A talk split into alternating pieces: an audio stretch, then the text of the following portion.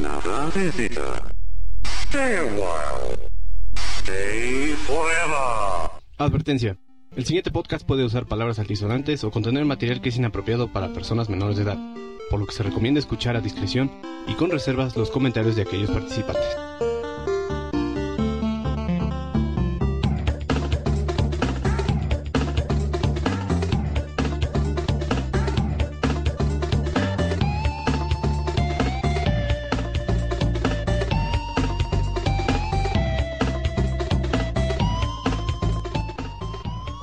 ¿Qué tal? Bienvenidos al DestuCast número 2. Nos encontramos en el mes de julio del año 2011 y nuevamente aquí acompañándonos están el abuelo, Mauricio, ¿Qué tal? ¿Cómo están todos? Yo solamente tengo algo que decir. Ubaldo needs salvation. Por favor. abuelo Need Salvation. Como sabrán, estamos realizando un Flaming War en Facebook, en nuestra página oficial de Facebook, que ya es eh, DestuCast. Y también nos pueden visitar en la página de internet desucast.com y escribirnos a podcast.desucast.com donde ya tenemos todo el portal para ustedes y pueden llegar a hacer notas, eh, comentarios y van a encontrar lo que es la reseña que tenemos, las mismas reseñas que nosotros estamos dando de alta, las van a poder eh, ver y leer en lo que es el blog. En este caso, para lo que es Terminator, vamos, el score va, el abuelo va ganándonos con un fabuloso número 11. Contundentemente.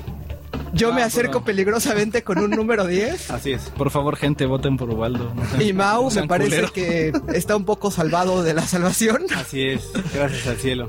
¿Un número uno o número dos? Este, no recuerdo, creo que estoy dos, ¿no? Algo así. Creo que va en el dos. Tú llevas, creo que dos. Ajá. Ajá. El, hay, hay alguien por ahí de mi gente que Eh, soy votó erradamente soy, por, soy el menos conocido, seguramente. Ah, pues el desconocido ese que se lo eche, ¿no? No, pero es que no has metido a tu gente de Facebook, güey. Entonces yo creo que si metes a tu gente de, de Facebook, puedes decir, ay, güey, no mames, ahí está el Mau. Te digo, y que, toma la barba. te digo que el problema es que no, este, no, no, mis amigos no son muy gamers. De hecho, yo soy como el, el, el negrito en el arroz en ese aspecto. Pero Yo creo que el problema principal es que le dices a la gente, no votes por mí. Y, se van con la pinta y votan por ti. sí. Hacen lo contrario. Exactamente. Entonces ya es momento de que saques los chocotorros, abuelo, y empieces a pagar favores por ahí. yo creo que eh, ni, ni siquiera las fotos han, han hecho su efecto. De voten por Ubi y el lado oscuro, güey. No, no ha pasado nada, güey. No sé en qué va a acabar, pero se acerca peligrosamente. ¿Qué es? ¿14 de agosto? Es 14 de agosto, güey. 14 de agosto, donde el abuelo nos va a anunciar que ¿Quién es el ganador, güey? Y aparte, el ganador tiene que publicar lo que es el pantallazo de su de su Play 3 con su el, con el tro- con el Platinum Trophy. No, no mames. Oye, eso ya es tortura china, no. ¿Cómo o sea, ya de por sí jugarlo, este, aventarte un nivel ya es suficiente castigo, ¿no? Aventarte el juego, güey. O sea, Terminarlo, yo creo. Aventarte el juego ya es de, de por sí una, este, una salvajada, ¿no? O sea, ahora sacar los trofeos platinos, no. Creo que de hecho es el juego de PlayStation 3 que más fácilmente saca los, el trofeo platino porque es nada más acabar los niveles. ¿No es Kung Fu Panda? No ¿Quién sé. sabe, no? No, no Digo, yo, yo ayer estuve jugando el de Cars 2 y creo que llevo como el 20%, güey. No vas a verlo jugado cuatro horas en multiplayer. güey. De hecho, el patrocinador del juego en este caso tiene su Platinum Trophy. Pobre Gus. Un saludo para Gus. Un saludo para Gus. Eh, pero este Alonso no tiene el, el Platinum Trophy de este Lego Indiana Jones, Es probable. ¿sí? Es probable. Ah, ¿Qué más esta- tenemos para hoy? En esta emisión yo voy a hacer un review sobre Doom 64, ahora sí llegando a consolas, por fin, después de un, un podcast de PC. Ay, Dios mío. El abuelo, tú nos vas a hablar de El- la sombra de los jodidos, o sea, Shadows of the Dam. para PS Play 3, ¿no? PS3. Sí. La revisión actual. Sí, sí, sí, me tocó Al día, a mí la, al punto la el revisión actual me tocó a mí, ¿no? Uy. con callos en las manos. No, es que esas son por Eleanor. Y Mau, Pues yo les traigo un juego de este de generación pasada. Este nos vamos a poner comiqueros. Les traigo este The Incredible Hulk Ultimate Destruction. ¡A huevo! Yo lo jugué en PlayStation 2.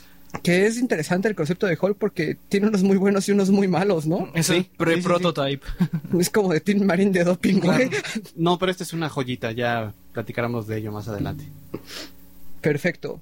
Vamos a comenzar con las noticias. Una fantástica noticia para todo lo que son los pues jugadores de 3DS, los cuales creo que con base en esa noticia no son bastantes. Ajá.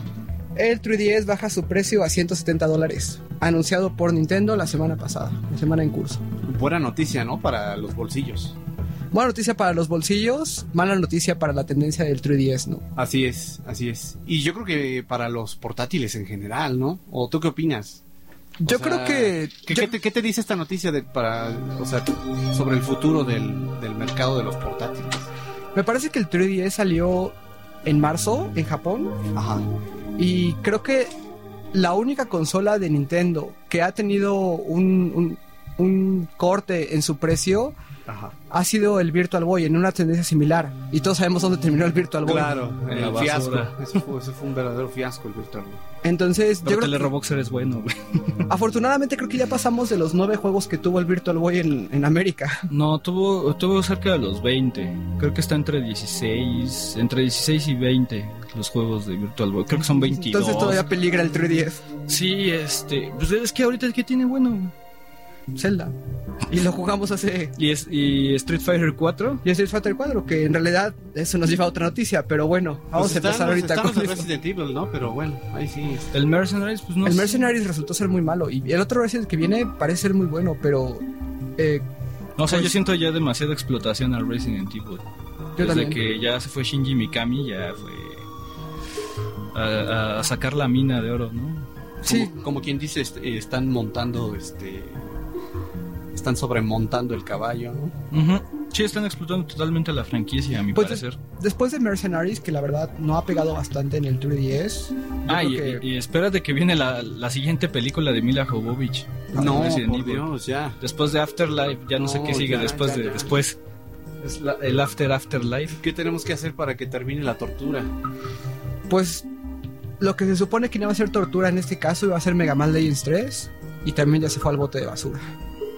Mala noticia también Ah. para los fans de Mega Man. Es que según esto decían que era por poco interés de los fans. Y, eh, y, por ejemplo ponían en el, en el blog, a ver qué Mega Man les gusta, ¿no? Y ya toda la gente votaba. Pero creo que fue que pusieron unas preguntas en el, en el blog y nadie contestó y dijo, ah, entonces ya se van a... ¿La de los jefes? Creo que sí. ¿No Creo será, ¿No será que los fans están este como Es- apo- apoyando a, a Keiji Inafune desde que se salió? de- que- Kenji, pero ¿qué está haciendo Keiji Inafune ahorita? está haciendo un juego para, para móviles. No sé si para iPad Sí, es para iOS. O para... En fin, sí, es para. Ajá. Sí, al final de cuentas sí me acuerdo que era para ellos. Yo supongo que a lo mejor los fans, así, hueso colorado de Mega Man, pues están este Molestos. molestos. Es que no tienen a Capcom. nadie. Entonces yo creo que de ahí a lo mejor la, la poca respuesta de la, de la encuesta, ¿no? O de la pregunta. Bueno, lo- los dos proyectos que dejó Keiji Inafune antes de irse eran Mega Man Legends 3 y Mega Man Universe, ¿no? Pues es que él era el señor plan. Mega Man, ¿no? O sea, él era señor Mega Man. Entonces, ¿Qué, va- qué van a hacer ahora güey? Con Mega Man? O sea, yo ¿qué la va a verdad pasar? no, no jugué los Legends. ¿Ustedes jugaron los Legends alguno? Este... Yo jugué un poco el primero. Sí, igual yo el primero lo jugué muy poco y la verdad no, no soy de ese estilo. Ok. Pero ¿cómo le fue más o menos con la crítica? Yo sé que ajá. está catalogado como un juego de culto, pues, lo que es todo lo que es la saga de Legend. Pero la verdad es que yo, en términos de Mega Man, disfruto mucho más el platformer original, ¿no? que se conoce. Y, y O la sea, saga del X también ¿está me gustaba basado en bastante el, al el universo. Mega Man o el, o el universo Mega Man X? Mega Man X. Según yo, es Mega el Man. universo Mega Man. Mega es Man. el de Mega Man. Ah, Ajá. ok. Es el de De Mega acuerdo. Man. Lo que, no, lo que nunca me acostumbré es como a utilizarlo en este escenario 3D. O sea, Yo la verdad sí me costaba mucho trabajo al principio. Pues eso es, es otra de las franquicias que sufrió eh, al dar la transición del 2D al 3D, ¿no? Como Castlevania. Como Castlevania. Castlevania sufrió Así muchísimo es. al principio. Y pues en ese caso yo creo que hicieron ah, unas mejoras en lo que es el todo lo que era la saga cuando salió Symphony of the Night, por ejemplo. Claro, claro. Fue un platform muy bueno. Pero después, por ejemplo, lo que es el... Perdón, no, Symphony of the Night pues es el... Sí, Sí. Symphony of the Night es el, es el platformer y Lament of Innocence es el de Play 2 que es muy bueno, ¿no? Es- a mí me encanta este juego. A ver, espérate, ¿cuál? Lament of Ah, sí, Innocence sí, es- sí, es- sí. sí. ya en 3D. Sí, Sí, la 3D, neta sí es en Pero 3D. acuérdate que sí, sí, se echaron sus chascarrillos en Nintendo Claro. 64. Curse of Darkness. Ajá. Que yo creo que también vamos a hacer un- una página en Facebook para que tú, un pool en Facebook para que tú lo, lo juegues, ¿no, Ay, no para mames, que cabrón. nos, Pero nos regales tu visión crítica. No, en serio, Curse ya of Darkness 64 no ya no. feo. Mi ¿Cuál? hermano lo jugó de principio a fin. Curse of Darkness, el Curse de of Play Darkness, 2. Así es. El que traías al, al tipo que se parecía como a Dante. Donde juegas como, como Héctor o Héctor. Sí, lo- de, de hecho yo sabía que los de Play 2 estaban buenos. O sea, no tenían nada de malo. Ah, of Darkness yo sí lo jugué y me gustó. Pero yo, bueno, los de 64 definitivamente... Ah, no, los de 64 sí están para llevarlos a la basura. güey. No sé, no sé en qué va a acabar Capcom. Yo creo que Capcom está haciendo las cosas que una compañía no debe de hacer. Claro. Por ejemplo, abuelo, Ese- ¿cómo va tu, cómo vas en Marvel? Ah, culero. Este, Marvel, eh, pues es, es lo que lleva a la siguiente noticia, ¿no? Ultimate Marvel vs. Capcom 3. Ah, Si, ya, si no estaban cansados de Super Street Fighter 4, Super Street Fighter 4 Arcade Edition, Super Street Fighter Mendigo Edition y todos los editions que puedas tener, eh, más, eh, más agregando Dead Rising 2, Dead Rising 2, 2 of the Record, o, ¿sí es- ¿cómo se llama? El que va a ¿cuál, salir cuál, cuál? este, Frank West, el nuevo Dead Rising 2. No, la verdad no, no lo tengo ahorita. Creo que es Off the Record, una cosa así. O sea, es, es, es otra vez el mismo juego, pero con diferente personaje. Y digo, creo que, creo que Capcom es el que está haciendo las cosas, pero terriblemente mal. O sea, ya, ya agandallándose to- de todas sus franquicias. of the Record. ¿Sí? Entonces, este, ¿qué, qué tenemos? ¿No? Un remake del remake. Del remake. Empezamos a ver, este, Pero ¿cuál es, cuál es la oferta? ¿Cuál es, yo, yo, no, yo no, todavía no, no, no leí muy bien la noticia. Eh, ¿Qué es lo que se ofrece con este con esta relanzamiento de Ultimate? Pues la versión, versus la versión Capcom. como la debieron de haber hecho, ¿no? El Ultimate, ah, sí, me parece ser que son 14 personajes nuevos. Nuevos. Entre ellos están oficialmente por Capcom, están parte anunciados Hawkeye y... No, esos son Marvel. Eh, no, por eso, o sea, que la Capcom haya anunciado como personajes nuevos de Marvel vs. Capcom. Ah, ok. Es Strider Hero, Hawkeye, el- Firebrand, la- Missile Raccoon, Ajá. ¿sabe? Phoenix según- Wright, ¿no? Del, del el abogado. Ah, Phoenix sí, Wright. sí, sí. Y me parece que Frank West. Y Firebrand, ¿no? La, la gárgola de Demon's Crest. Ajá. Y de ahí ya se filtró la, la lista y teniendo personajes Ghost Rider creo que también está Ajá, por ahí, Ghost ¿no? Rider. Ajá. Entonces, híjole, la, la lista está. Pero, o sea, entonces, si bien entiendo, este juego va a salir, o sea, a precio completo, ¿no? A los No, a me 60 par- dólares. No, no, no, sí es este reducido. Precio va a ser a reducido. 40 dólares. Pero te, te dan este ocho personas, este, perdón, te dan ocho escenarios, Ajá. te dan estos 14 personajes más y el, el modo de espectador en el versus, ¿no? Que ya se era necesario, era justo y necesario lo Y si van a rebalancear, este, a También los- un rebalanceo. Dicen que porque personajes. Fénix es una mentada. Yo creo que Fénix le da cinco madrazos y ya está Ah, en pues la te acuerdas, o sea, me la aplicaron la semana pasada, ¿no? Yo, este, Pero con Dark Phoenix, ¿no? O sea, ya cuando se convierte en. Dark Phoenix, Fue muy divertido ver esas peleas. fue como la técnica chavito, ¿no? Así que ta, ta, ta, ta, ta, ta, ta, y ya, valiste. Y Sí, hablando de, hablando de estas cosas extrañas que está haciendo Capcom, creo que desde Resident Evil 5 con su Gold Edition, ya desde ahí ya había sido, por ejemplo, el Ah, Gold Gold. Edition, Ah, que sí, sí. originalmente solo era lo que son los extras, y me parece, ¿cuál era el otro? Los, los characters, ¿no? No, el, el lo- custom para los characters. El download adicionalmente. content. Download content. Pero en realidad es la única versión que se puede jugar con Move, que yo creo que es una jugada muy sucia. Ah, sí. No, Sobre- ¿y qué tenemos más? Street Fighter 3. Street Fighter 3 también. Yo creo que ya es momento de ponerle uno hasta aquí. Porque no te pueden vender un juego tantas veces. No te Sí, pueden desarrollar un juego y decir, ay, pero es consola actual, va a salir download content, vas a tener eh, posibilidad de actualizarlo y de repente, ay, ¿sabes qué? Que viene en disco de nuevo. Sí, ya no estamos en esa época. Consumidores Edition, ¿no? unaos. Sí, ¿no? ¿no? como Arcade Edition que, que de plano fue el... Si tú tienes, tú compraste tu Street Fighter 4 y te upgradeaste a Super Street Fighter 4, llega el Arcade Edition y te dicen, no, güey, te la pelas, güey. Tienes que tener en físico el Super Street Fighter 4 para upgradear Arcade Edition. No puedes desde la 4 Ujú. llevártela dos, No. dos, dos adelante. No, no te deja. Eso sí Pues yo insisto en que el- la última palabra la tienen pues los consumidores, ¿no? Los gamers. Si no quieren que esto siga este, sucediendo, simplemente no, no hay que comprar. Pero, para ejemplo, game de no hay que comprar los 3DS. relanzamientos, simple y sencillamente, pero bueno, va a haber, va a haber quien diga, bueno, pues es que, pues, a final de cuentas, sí te están ofreciendo más, ¿no? Pero bueno, ¿de qué forma te lo están ofreciendo? Mira, yo, no? que- yo, no, yo no siento que sea tan mala idea el, el de Ultimate Marvel vs. Capcom 3. Porque Es que hasta el de Ultimate ¿no? es que no, no este, le- hasta le preguntaron al, al director de Capcom y dijo, es que lo que nos, nos traumó a nosotros o lo que nos pasó con Marvel vs. Capcom 3 es que por el tsunami de Japón eh, nos, nos vino a tronar Marvel vs. Capcom 3 el development. en los, ajá, en, en los download content. Entonces, eh, tuvieron que hacerlo en físico por, por esa razón, ¿no? De que ya era demasiado cambiarlo. Entonces, es, es el único que medio se salva, pero ya Capcom ya viene haciéndola una, una y otra. y A otra Capcom ya le gustó y yo creo que ya... Pero eh, ot- otra cosa, ¿qué haces? ¿Tú juegas en línea? O sea, eres de los, por ejemplo, como Ciorot, que siempre está jugando en línea, güey, en línea. Le van a cambiar a Ultimate Marvel vs. Capcom 3 y el güey, ¿qué va a hacer? ya va a quedar sí, ahí? Claro, no. Y eh, de pronto vas a ver que las sesiones cada vez son menos, menos, menos, menos. Ya no va a jugar con nadie.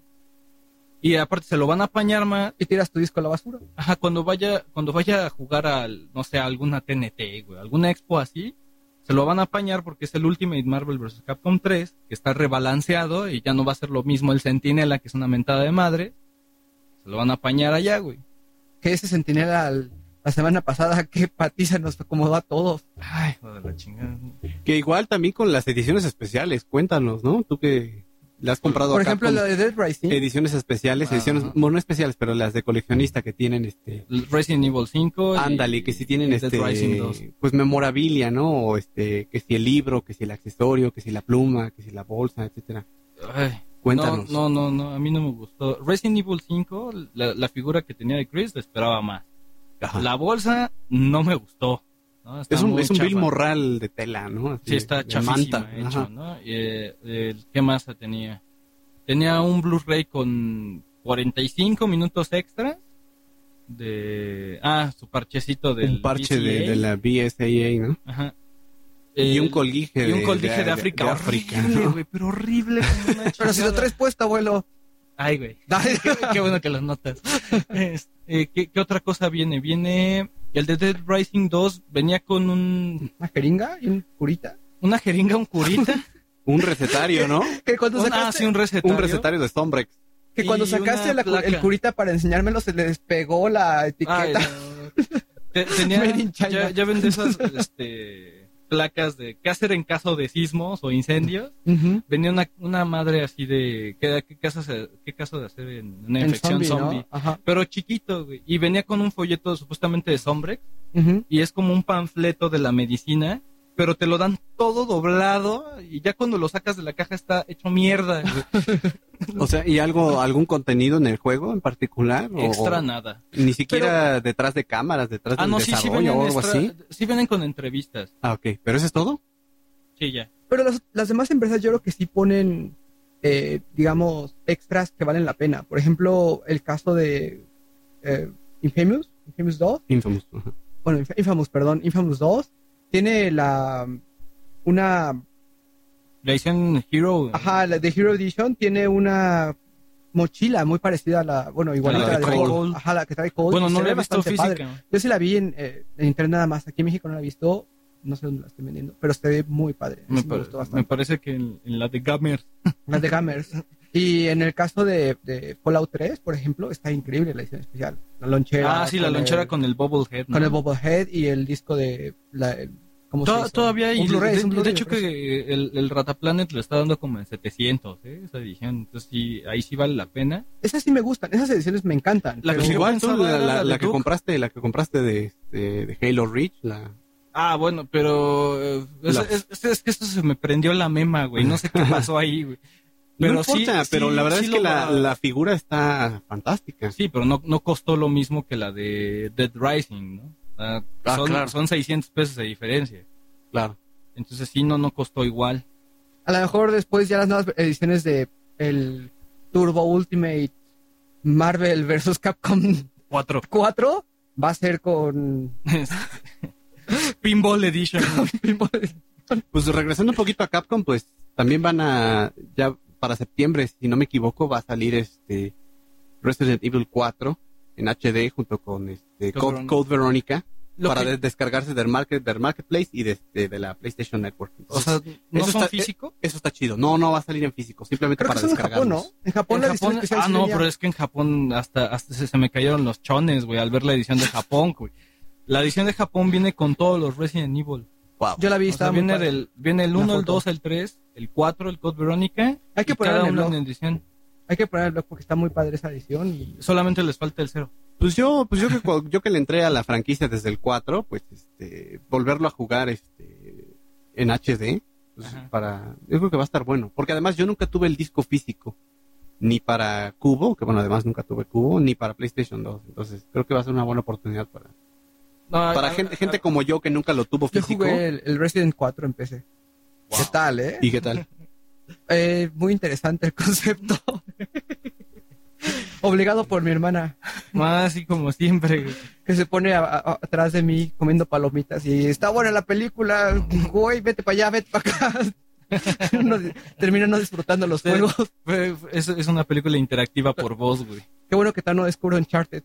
Si no, y si yo hubiera valido gorro. El Claro. Uncharted 2, ¿te acuerdas de esa noche ah, de fantástico, Rapidín? fantástico, sí.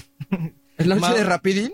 Mouse echó Uncharted 2 en una sola en una noche, sola noche. Cuando yo lo acababa de comprar, güey. No, Sí. manches. Agarré y le dije, no, pues tú pruébalo, güey. Donde Es que lo, lo del edificio, ¿no? Que se va cayendo. Te engancha, o sea, es, Es adictivo. Sí, güey, yo me quedé bien jetón, güey, a las Fantástico. 3 de la mañana y ese güey era a las 9 de la mañana y seguían jugando, güey. Y hasta que de plano la consola dijo, ya, hasta aquí.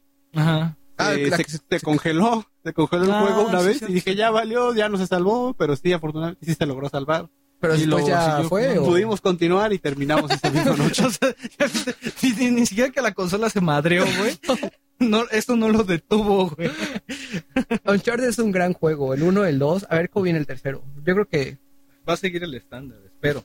Pero lo están haciendo muy poco tiempo. No sé cómo lo están haciendo, sinceramente. Porque todos sabemos cómo acabó, por ejemplo, el último Naruto que hicieron para de, de peleas, el 2.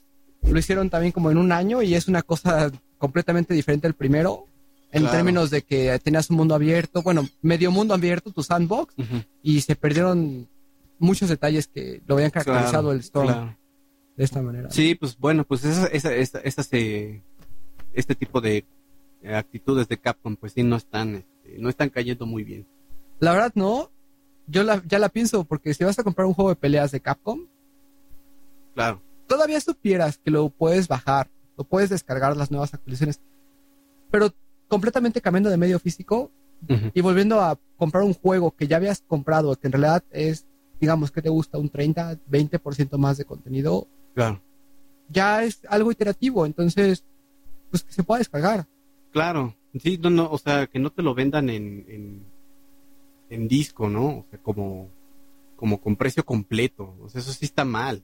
Yo la verdad creo que como compañía es una falta de respeto hacia el consumidor, Definitivamente. Definitivamente. pero ya veremos qué, qué hace el buen Sioron Claro. en este caso. Por cierto, Sioron es este, un amigo nuestro. Que seguramente ya nos debe estar siguiendo por ahí por, por Y Facebook. quiere, ¿no? y quiere venir a, hacer reviews de, de Mega Man. Él es super hardcore de Mega Man. Claro. Fan de, de Mega Man. Y, Y de estos juegos de pelea, ¿no? De, de crossover, ¿no? De Sí. Marvel contra Capcom. Y, me parece que ha acabado en torneos, ¿no? En muy buen lugar en los torneos. de este Sí, sí, tipo de sí, juegos. pues él jugaba desde este, X-Men versus Street Fighter, el primer Marvel contra Capcom, Marvel contra Capcom 2, etcétera, etcétera. ¿Quién Entonces- sabe qué, en qué vaya a acabar la, el skill de Sioron ahora que remodifiquen o que modifiquen lo que es el estilo de pelea del, del nuevo Marvel. Capcom. Pero pues, bueno, Así es, ya veremos. así es. Pues, ¿qué Vamos a pasar a los reviews. Reviews.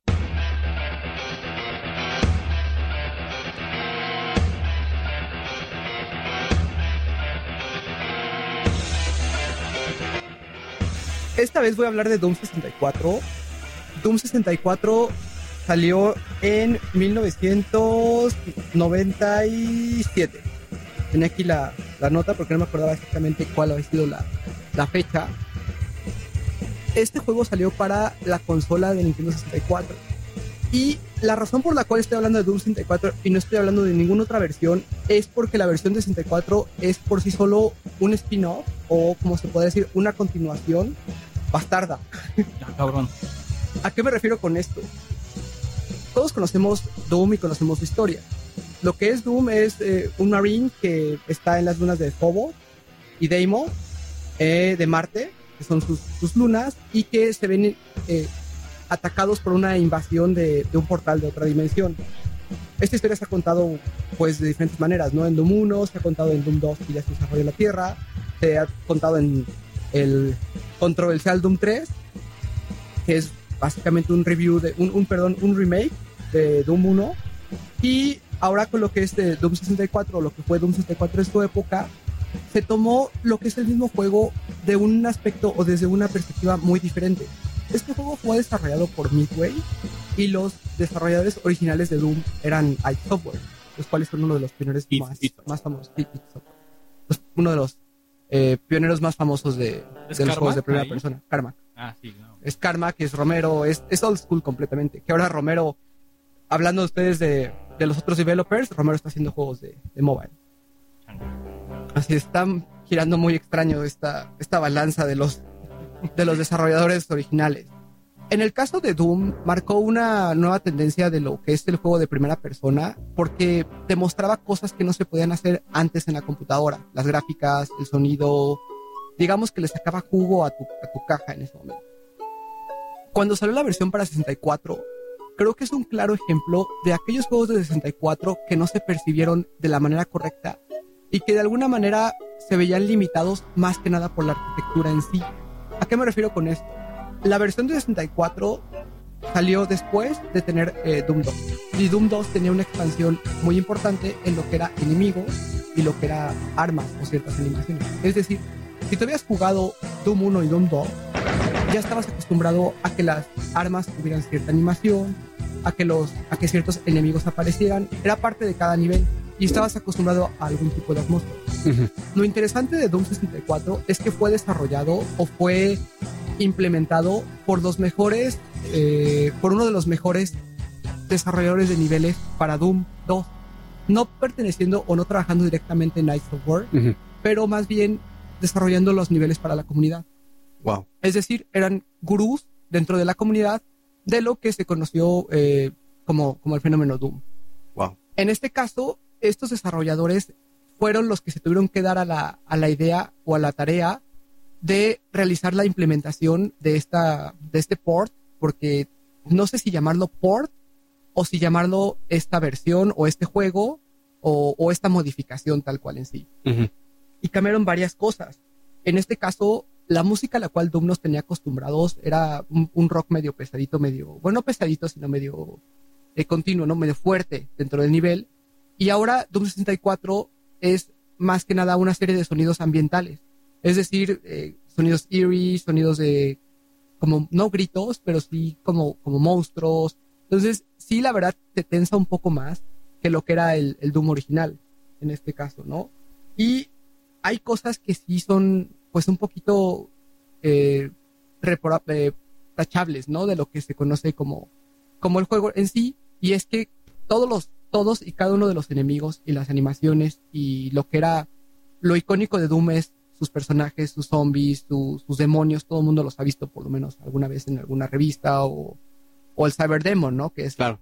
tal cual el, el jefe, el, el, el bueno, ¿no? El mero mero icono de Doom. Los imps. los imps, los otros demonios, lo, cualquier, ¿no? Lo, lo que son los Low Souls. En este caso, cada uno ya tenía, pues, dentro de lo que es el, el mercado gamer, una cierta representación. Y en el caso de Doom 64, por las mismas limitaciones de los cartuchos y de la, y de la poca memoria que tenían, Ujú. se ven afectados y los tienen que cambiar.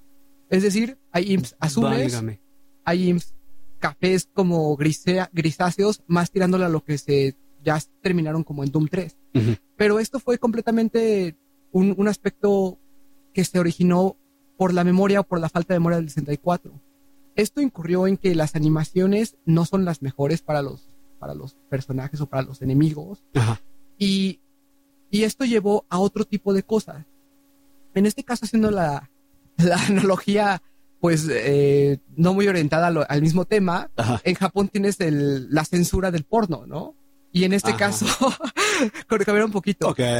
Ok, entonces, ¿qué sucede en este caso? Cuando ellos directamente no pueden mostrar lo que es, eh, pues, los órganos, incurren en otro tipo de prácticas, como por ejemplo, visualmente eh, te modifican o te hacen toda una historia o un background, o como sabemos, las cosas más retorcidas y más asquerosas que se pudieran imaginar dentro de la sociedad.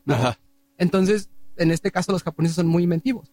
Y, y lo que sucedió aquí es que ellos tuvieron que, digamos, desarrollar otro tipo de maneras para mantenerte al tanto de lo que es la, la expectativa del nivel que estás jugando. Es decir, Doom no se caracterizaba por tener el concepto de Closet Monsters, que se tenía, por ejemplo, ya en Doom 3. Ajá. Sin embargo, en Doom 64 lo que sí tienes es que cuando empiezas a aparecer o empiezas a caminar en algún pasillo, empiezan a, de- a hacer un fade in algunos monstruos, así como que aparecen, Ajá. pero gradualmente. Y esto es porque como no tenían animaciones, lo que hacen es no, eh, no, no se ve y de repente se empieza a ver muy gradualmente, haciendo como un efecto de, de fade in. Entonces, como no tenían animaciones o no tenían las capacidades para hacer animaciones, lo que hacen es eh, hacer efectos ópticos, pues muy sencillos para poder eh, de alguna manera eh, abarcar este, este nicho que les estaba faltando. ¿no? Y no utilizaba el, el, el paquete de expansión de no, la no consola? utiliza, no utiliza el paquete de expansión. La verdad es que yo no sé, ¿tú te acuerdas, Carlos, en qué año salió el paquete de expansión de del 64? Me acuerdo que lo daban con Donkey Kong. Y Donkey Kong ya es los- la última parte del, del Sí, 64. era, era, ya estaba muy avanzada la del 64. y, y, cos- y más cosas. Por ejemplo, algunos enemigos directamente no llegaron. Y en una entrevista que yo estuve leyendo con los desarrolladores, los enemigos no aparecieron por, por cuestiones de capacidad de- del cartucho de- del 64, ¿no? Que creo que fue completamente un tema muy recurrente con la comparación del 64, donde, Como Resident Evil. claro, como un cartucho de, o como Final Fantasy también. Bueno, no, bueno, Resident Evil 2 sí salió para 64, pero fue un trabajo colosal, güey, de, de programación. No, y es que yo estaba leyendo, por ejemplo, todo un reportaje de lo que fue el ciclo de development del 64, donde ya después eh, las compañías ya tenían ciertas técnicas desarrolladas específicamente para poder sacar el potencial de 64, pero de una manera que en el mismo código iba dinámicamente cambiando texturas en las memorias. Es decir. Hay veces que lo que es un hardware, tú puedes guardar muchísima textura, guardar mucha información, pero por limitaciones eh, de lo que es la potencia, no puedes desplegar las mejores gráficas. En este caso, tenías posibilidad de desplegar muy buenas gráficas, pero no tenías el espacio para guardar estas gráficas. Entonces tenías que cargarlas de lo que es el acceso directo del cartucho eh, en el momento. ¿Qué pasó aquí? Si tomas el ejemplo de Mario 64, tú tienes un árbol de Mario 64 y el árbol se compone solamente de dos colores. Así es. Tienes el color verde y tienes el color café. Esto, tal cual, no es una, puede ser una textura, pero es una textura muy básica. Lo que hicieron, lo que hizo Nintendo fue que desarrolló la técnica en la cual los bordes se ven de otro tipo de color, haciendo más que nada un efecto en el cual tienes una diversidad o una gama más diversa de lo que es el, lo que Una se está textura, presentando como textura. En el caso de Doom, no tenían este tipo de conocimiento sobre el hardware y evidentemente se ve rezagado. Lo que sí quiero decir es que yo este juego lo jugué por primera vez aproximadamente al año que salió y evidentemente pues mi, mi skill yo consideraba que era menor.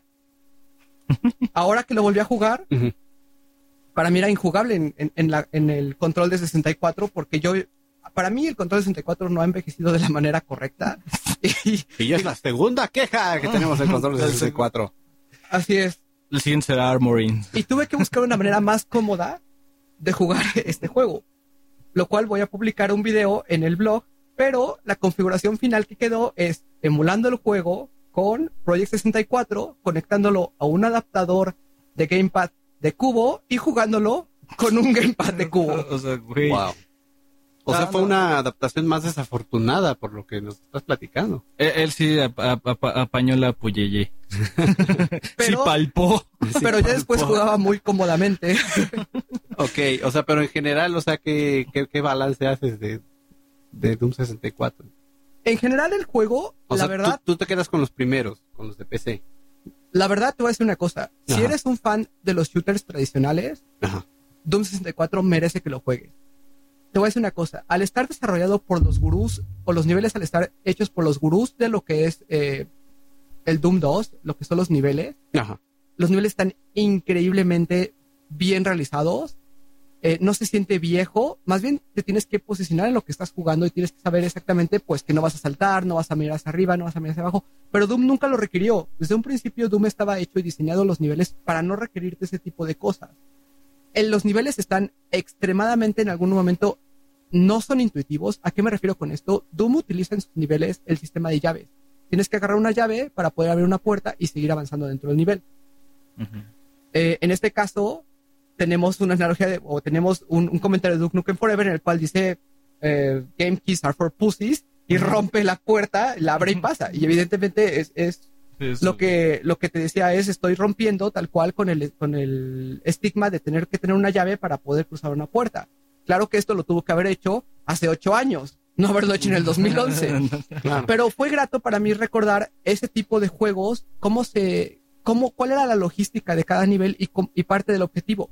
Lo que sí me recordó, y es algo que ya no se tiene dentro de estos juegos actuales, es, por ejemplo, activar un switch y correr para poder eh, llegar al portal antes de que se desactive o cruzar la puerta antes de que se vuelva a cerrar. Bueno, sí, hay, hay uno que sí lo cumple. ¿eh? Ahorita que decías, bueno, en First Person Shooter que no. Pero Alice, Claro. Alice Madness Returns lo sigue teniendo. ¿eh? Sí, yo estaba refiriéndome directamente a los, a los First. first person shooters. Sí. O sea, ahorita ya es el efecto de, tengo mi escudo, voy a salir como Rambo. Ah, no, sí, sí, sí. Y después te My escondes First otra vez. Shooter, ¿no? Sí, ya es my first person shooter. Y la verdad, me moría cada rato en Doom. Entonces yo dije, definitivamente perdí mi skill de, de Old Gamer, pero yo recomiendo Doom 64. Es un juego que si lo ven en algún tianguis o que si directamente lo quieren pedir en eBay o encontrar en Mercado Libre o donde sea, yo creo que vale muchísimo la pena. Lo que sí es que no sé qué alternativas haya para el control si lo están jugando directamente en un Nintendo 64. El juego por sí solo sí te mantiene en cierto grado de tensión. La verdad es que eh, se juega todavía bastante bien y nada más la única, la única queja que tengo es la palanquita del, del 64 que yo nunca me acostumbré, pero que si hacen alguna chapuza como yo hice que lo conecté a mi computadora y jugué muy cómodamente en mi sillón, no, no hay... La no hay palpable.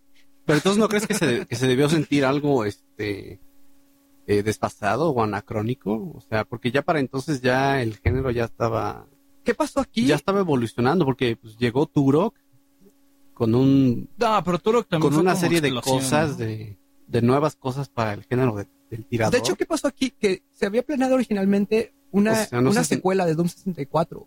Y esta secuela fue desplazada porque ya estaba llegando Quake a las consolas. Y como saben, Quake ya era el último paso gráfico que se tenía. Y ya definitivamente, pues, yo creo que en ese caso, Doom 64 2 hubiera sido un mal juego porque lo único que hubiera hecho o cambiado hubieran sido los niveles. Lo que sí es que para aquellos, eh, pues digamos, hardcore fan de Doom, este es el único juego de Doom en el cual se ve el láser y el láser es un, es un arma que solamente se menciona lo que es el Doom Bible. Eh, originalmente se escribió cuando salió las primeras versiones de Doom. Yo recomiendo Doom 64 sobre Doom 3. ¿De plano? La verdad es que Doom Qué 3 bárbaro. para mí fue un retroceso en la franquicia. Creo que aunque las gráficas eran increíbles para el momento, eh, no rompió o no salió del esquema de Closet Monster. Y eso es lo que a mí más me, me fastidió de Doom, de Doom 3, que era tal cual, entra al cuarto, dispara a la derecha porque te va a salir un güey, luego camina tres pasos, regrésate porque te va a salir otro zombie atrás, y eso para mí fue todo el juego. Pero precisamente es que ese fue el, el, digamos, el objetivo que se, que se pusieron en Need Software.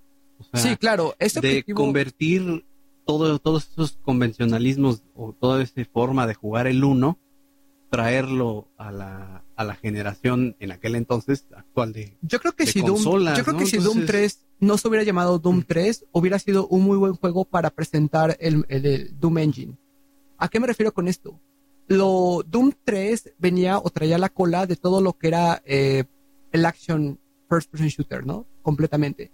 Y en este caso la gente no estaba acostumbrada a ver tres enemigos o dos enemigos en pantalla. Estaba acostumbrada a ver 15 enemigos o estaba acostumbrado a ver 20 enemigos, no ver pasillos solamente, sino ver escenarios grandes, poder correr, poder eh, desarrollar un poco más este uso de las armas y no solamente tener dos enemigos en un pasillo y, y no y seguir avanzando eh, en claustrofobia. Entonces, yo creo que Doom 3 por sí solo era un juego que iba o que trataba de cambiar completamente la franquicia. Y ahora vamos a ver qué sucede No, con Doom yo no 4. estoy de acuerdo. Yo- Yo, creo, que- yo creo que, el, te repito, yo creo que el, el objetivo era ese, era re- re- repensar el primer Doom. O sea, no era, digamos, como que el siguiente, o el siguiente paso evolutivo. Pero sí, simplemente fue como una, Cuando tú juegas, como una cuestión de, de, de- de volver a, a- de regresar al primer Doom, pero este trayéndolo lo que pasa es que eh, fue un remake cambiando nuevas- a completamente el modo de juego. ¿no? Para mí fue un remake que cambió completamente el, el modo de juego. Y es el tipo de casos donde si vas a hacer un juego de acción, vas a hacer un juego de acción. Si vas a hacer un juego de, de horror, de, de horror con acción, vas a hacer eh, algo en un punto medio. En este caso, para mí, Doom 3 no me causaba terror y tampoco se me hizo un juego de acción. Bueno, pero es que tú, tú también ya estabas más calado güey, para Doom 3. Yo, yo- a mí sí me metió mis sustos, digo, son de los sustos baratos, ¿no? O sea, de que de pronto Closet este, Monster. Es como Dead Space 2. sale un susto así de un sonido grande, un sonido fuerte. Sí, que no de pronto, ¿no? Después de, de, de un de 10 minutos de silencio viene el sonido ¡pum! ¿no? Y Pero, por ejemplo, yo creo que lo que Doom debió de haber- o Doom 3 debió de haber hecho es mantenerte en suspenso. A y en el caso de Doom 64, yo sí sentí que me mantuvo en suspenso, y aun cuando ya estoy calado. ¿Por qué? Porque creo que la atmósfera estuvo muy bien hecha, creo que la música estaba bien hecha, y la verdad es que los enemigos apareciendo a veces de repente, y no como el efecto Close Monster, sino poniéndote de los de frente, dices, ay, no me lo esperaba, ya me salieron cinco güeyes, y tengo que cambiar de arma rápido porque me van a bailar. A ver, te- tengo una pregunta. A ver, Mau, ¿tú crees que Doom 3 para la, la franquicia de Doom fue como el salto que dio Resident Evil 4 para la franquicia de Resident Evil? no, para nada. O sea, no, no es, no es No, mandarla no, a otro, yo, a otro yo nivel. lo acabo de decir, no, no fue el siguiente paso este, O sea, ¿tú crees que sí llevo, llevo- adelante, digamos, fue un paso lateral, yo creo. No, bueno, Digo, es para, que para Osvaldo es, es un 4 paso sí. atrás. Para mí Doom 3 es un paso hacia, hacia el lado. Digo, yo también, lados, ¿no? yo también siento que Resident Evil 4 fue un paso hacia el lado, pero... O sea, de- Pero se extraña, se extraña a los viejos Resident. Ajá. En- en- en- entonces, en este caso, ¿es, es, es el mismo que tú dices? Es así de, ok, reestructuramos la franquicia para darle nuevos brillos. No, no, no, es que te digo, fue más como traer, o sea, traer el aquel Doom a, a esta, a, Yo- a los días presentes, ¿no? yo a las nada- consolas jugué, actuales. ¿no? Yo- Sí, claro. Yo, No por jugué ejemplo, en este caso, y comparando el mismo engine, voy a tomar el ejemplo de Quake 4.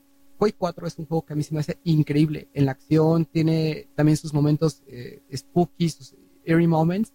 Sin embargo, los enemigos son increíbles, están súper bien hechas las armas. Yo Quake 4, que está desarrollado por Raven, lo disfruté muchísimo, muchísimo más que Doom 3. Igual, y el engine ya estaba más calado, ya tenía más mejoras. Pero lo que es Doom 3 y, y su expansión, no recuerdo cuál es el nombre, ¿te acuerdas tú de la expansión de Doom 3? ¿Cómo se llama? Este, algo sobre el infierno. ¿No Algo, al- Resurrection? algo sobre Hell. No, tienes razón. Es Resurrection. ¿Es Resurrection? Es Resurrection. ajá. Este, yo ninguno de los dos disfruté tanto como disfruté Quake 4. Quake 4 me encantó. Entonces, yo creo que Quake 4 lo considero más un juego de acción que Doom 3. Y Doom 3 nunca me espantó. Entonces, ahí sí, no sé. En, en resumen, Ajá. mm, eh, Doom 64 es un juego que vale la pena para mí tenerlo en lo que es el, el- la, la- la biblioteca. Creo que si te posicionas en que estás jugando un FPS del año 97 y que es completamente un giro diferente o una representación diferente del universo de Doom, creo que está bien, en la- bien, bien hecha y pues let the flame begin. Vamos a ver qué nos dicen los demás. Esperamos sus comentarios. Todos aquellos que todavía tengan su 64. Ubaldo Needs Salvation. Aunque lo puedan jugar en la PC. Esperamos sus comentarios al respecto. Claro que sí.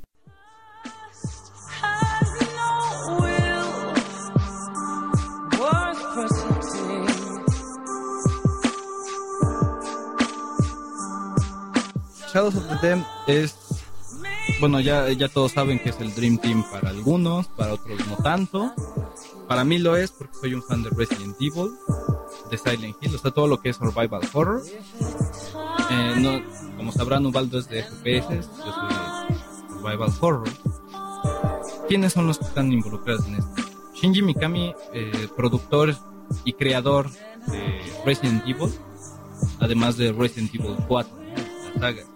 Lo que quería agregar en tu reseña era de que Resident Evil 2 fue desarrollado por el equipo de Rockstar, lo que se convirtió después en Rockstar. Mm. Entonces de ahí el de la calidad, ¿no? Y Shinji Mikami produciendo todo el juego. Ok, bueno, tenemos a produ- de productor a Shinji Mikami, ¿no? creador de Resident Evil, y tenemos de director de, de juego como tal a Suda Goichi, creador de No More Heroes, ¿no? Y líder de Grasshopper Manufacture. Y en música tenemos a- al gran Akira Yamaoka, Silent Hill. Y bueno, ¿qué, qué pasa con este juego? Eh, tú eres un cazador de, de demonios llamado García Hotspur y tienes una novia que es raptada por nada más y nada menos que el mismísimo Satanás, ¿no? ¡Ajua! Entonces, eh, tú vas, tú vas peleando, digamos que en, el infierno vas, cada vez vas bajando más hacia, hacia encontrar a tu novia. Lo que tiene de interesante es que cada, cada pedazo de historia que te dejan caer, eh, la, la novia es este, asesinada por, de modo violento, ¿no? Eh, te va te va tosigando, después este, descubres qué realmente es. No, no los voy a spoilerear o se puede spoilerear. Yo digo que no. Yo No spoilereo. Lo que pasa es que está reciente el juego. entonces, Está muy este, reciente. Sí, es la, la reseña Todavía no te lo he Está robado bien. y no lo he jugado. bueno. Todavía no, no me lo ha calientita, recién salida Digo- del... Digo, no es algo Del que, horno. No, no es algo que vaya a ser, uh, o sea, va a marcar mi, mi vida, ¿no? Para siempre. Te ¿no? voy a decir cómo termina Catherine para que se te quite. No, no, no, Ah, tampoco, bueno, no, no, no. no, no hagas eso, yo también lo quiero jugar. Eh, bueno, eso es lo que pasa con, con House of the Dead. Hotspur, que es un latino. House of the Dead o Shadow of the Shadows Dead? of the Dead, perdón. ¿Qué pasó House ahí, señor? A ver, ¿qué- ¿cuál estás haciendo reseña? La- Ya- ya- no hubo sinapsis ahí en el cerebro. Sí, perdón. Eh, ya es- sabemos que... bueno, eres García Hotspur, que eres un mexicano. Y bueno, ah, no sé ustedes, pero a mí me prende que, que te digan, pinche cabrón, ¿no? Cuando te dan, te dan un balazo en Ah, las yo pensé nalgas. que cuando te... Eh, sí. y, tiene, y tienes de arma, lo que tienes de bueno es que el, el- el personaje secundario es Johnson, que es, una, es un demonio volando, con, con una llamita, Se- un espíritu. Se, integra en partes de la- del arma. Sí, se, se, eh, en- al principio del juego se crea, se hace un- una motocicleta, pero bien cabrona, y hace diferentes armas. Vas, vas upgradeando las armas y se va transformando en ellas. Tienes, en esencia, tienes tres básicas, ¿no? Eh, voy a hablar sobre el gameplay. Es el mismo gameplay que tienes de, de Resident 4, salvo con unas excepciones del, mm, de que no puedes sacar un cuchillo para romper cajas. En este, en este caso tienes que dar balazos para romper los barriles y las cajas que te encuentras.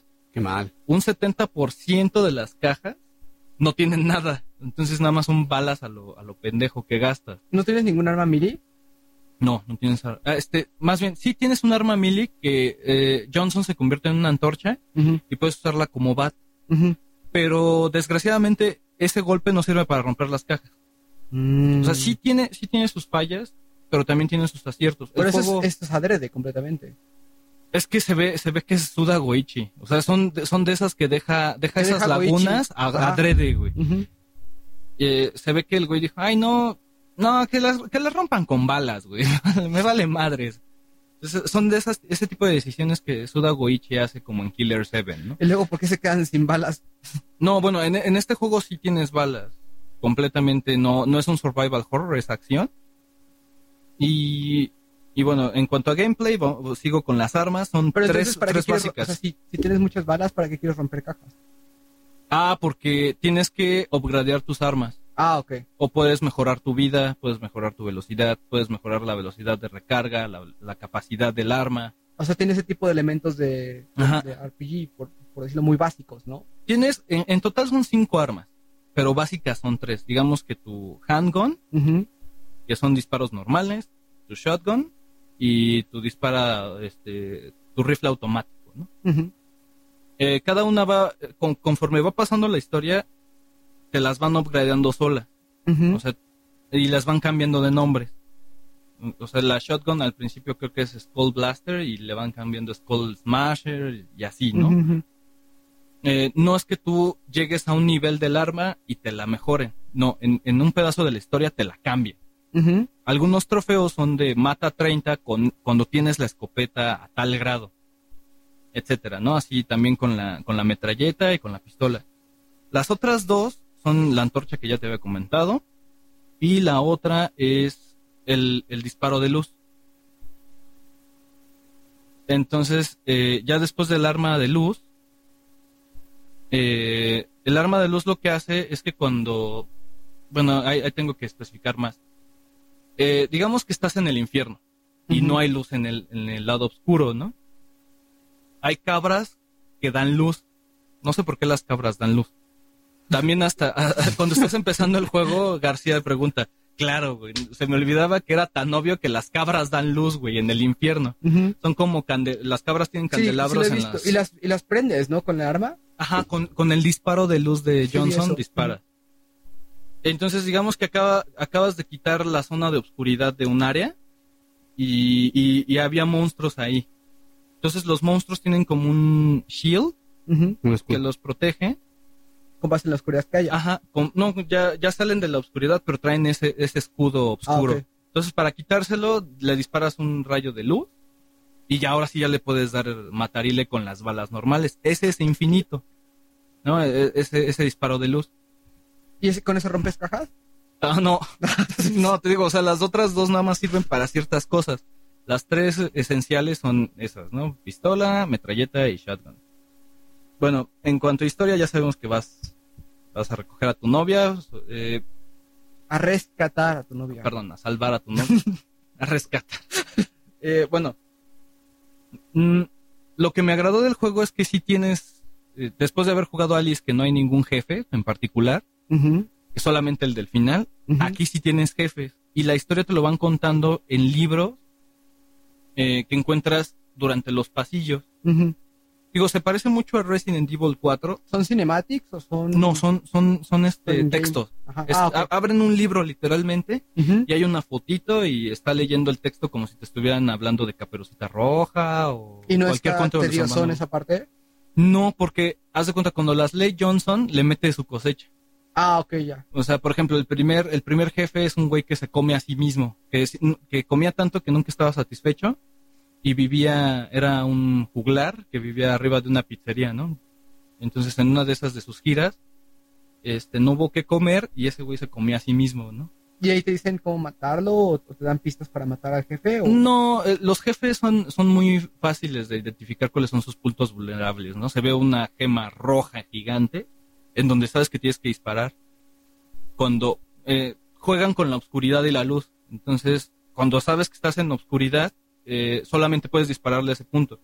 Cuando estás en la luz, sabes que debes de quitarles el escudo de, de oscuridad y dispararles a ese punto. O sea, la, dinámica no es muy distinta. Los jefes están bien hechos, a mi parecer. Es un juego que no es, no es lo suficientemente complicado para que te rompas la cabeza. Simplemente es un juego de tómalo, diviértete y, y, y disfrútalo, ¿no? Mm, No te, sí tiene sus errores. Por ejemplo, utilizan el Unreal Engine, que no sé si lo utilizaron mal o, o ya se está viendo, esa versión del Unreal se está viendo demasiado vieja. Unreal Engine va en la 3, me parece. Creo que ya, sí. ya está llegando al final de su... de Así su es. vida. Se, se ven De los cortes de sierra. Por ejemplo, si sales de, una, de un portal con luz, se ven los dientes de sierra en la silueta de García. Ah, ok. Entonces, eh, sí tiene, sí tiene puntos, sí tiene puntos malos en gráficas. Pues ya es como el motor comodín, ¿no? Pero son glitch de... Para salir del paso, ¿no? Para desarrolladores que no se quieren aventar a, este el, el tortuoso tabra- trabajo de aventarse un, un, un Sí, motor un propio. motor No, es que ya Pues se recurren avienta al- su motor propio. Kojima, Recurren al Unreal, ¿no? Kojima. Kojima se está aventando su, su motor propio. Bueno, Kojima no es, no, es, o sea, no es desarrollador de engines, es desarrollador de juegos. bueno, Konami se está echando O sea, eso. se lo está aventando Konami. Sí, se lo está aventando Koyami, Konami con Kojima. es que Koyami El- ya se lo es, está aventando el Team Koyami. el Team Koyami ya, Ya, es total. Ya está el Team Koyami.